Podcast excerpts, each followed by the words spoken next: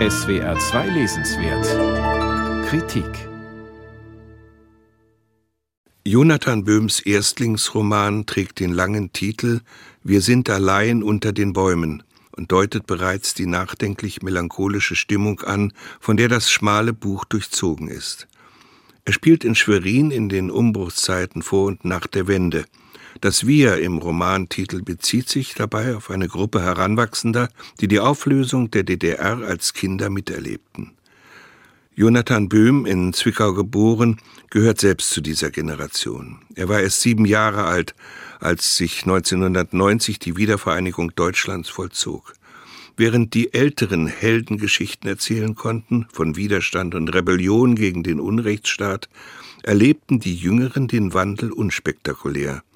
Sie wohnen weiter bei den Eltern, gehen zur Schule und machen ihr Abitur erst im neuen Jahrtausend.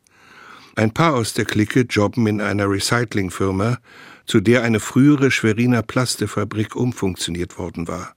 Und dort stoßen sie nur noch auf Reste der ehemaligen DDR. So zieht Olga, eine der Freundinnen von damals, aus einem der Müllpakete recht gleichgültig ein SED-Wappen aus Bronze und dazu noch ein Trabantlenkrad. Ihre freie Zeit verbringt die Clique in den angesagten Kneipen der Stadt oder am Ufer eines der vielen malerischen Schweriner Seen. Und diese Szenen gehören zu den schönsten des Romans. Dort geht man schwimmen, dort verliebt man sich, sitzt unter Bäumen und raucht. Doch Jonathan Böhm geht es nicht nur um alltägliche Erlebnisse der Nachwendezeit.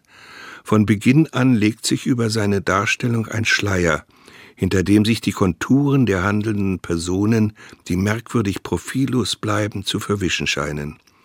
Es ist ein Schleier aus Melancholie und Trauer. Richard, nämlich einer aus der Gruppe um Olga, Jakob, Damaris, Christoph und wie sie heißen, ist plötzlich gestorben.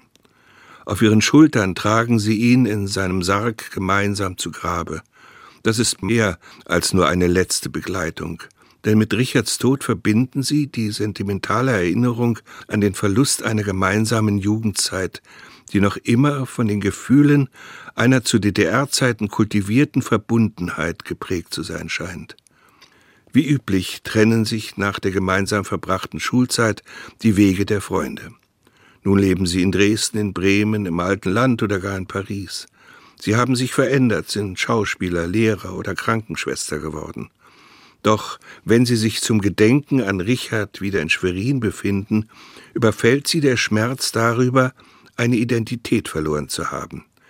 Es ist ein orientierungsloses Nachempfinden vergangener Tage, das sich auch der Form nach in den bisweilen nur schwer nachvollziehbaren Gedankensprüngen und Szenenwechseln des Romans niederschlägt. Dem entspricht das Böhm, der Theologie, Komparatistik, Latinistik und literarisches Schreiben studierte und bislang einige kurze Lesestücke veröffentlichte, in den einzelnen Kapiteln jeweils verschiedene Ich-Erzähler zu Wort kommen lässt. Doch wer da spricht, ist kaum auszumachen. Lediglich aus einzelnen Gesprächen zwischen den Protagonisten erfahren wir in rudimentären Ansätzen etwas über die Biografien von Olga oder Jakob oder auch Richard. Über dessen plötzlichen Tod etwa wissen wir nur, dass ihm beim Halt an einer Tankstelle mit einem Schlagring auf den Kopf gehauen worden war. Das war's. Über das Hintergrundgeschehen lässt uns der Autor im Ungewissen. So manchen mag die Lektüre dieses Romans, dessen Erzähler Orte, Zeiten und Abläufe ständig ineinander verschwimmen, überfordern.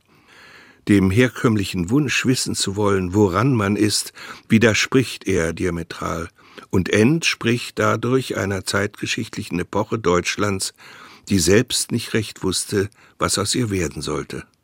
Jonathan Böhm, Wir sind allein unter den Bäumen, Roman Faber und Faber, 127 Seiten, 20 Euro.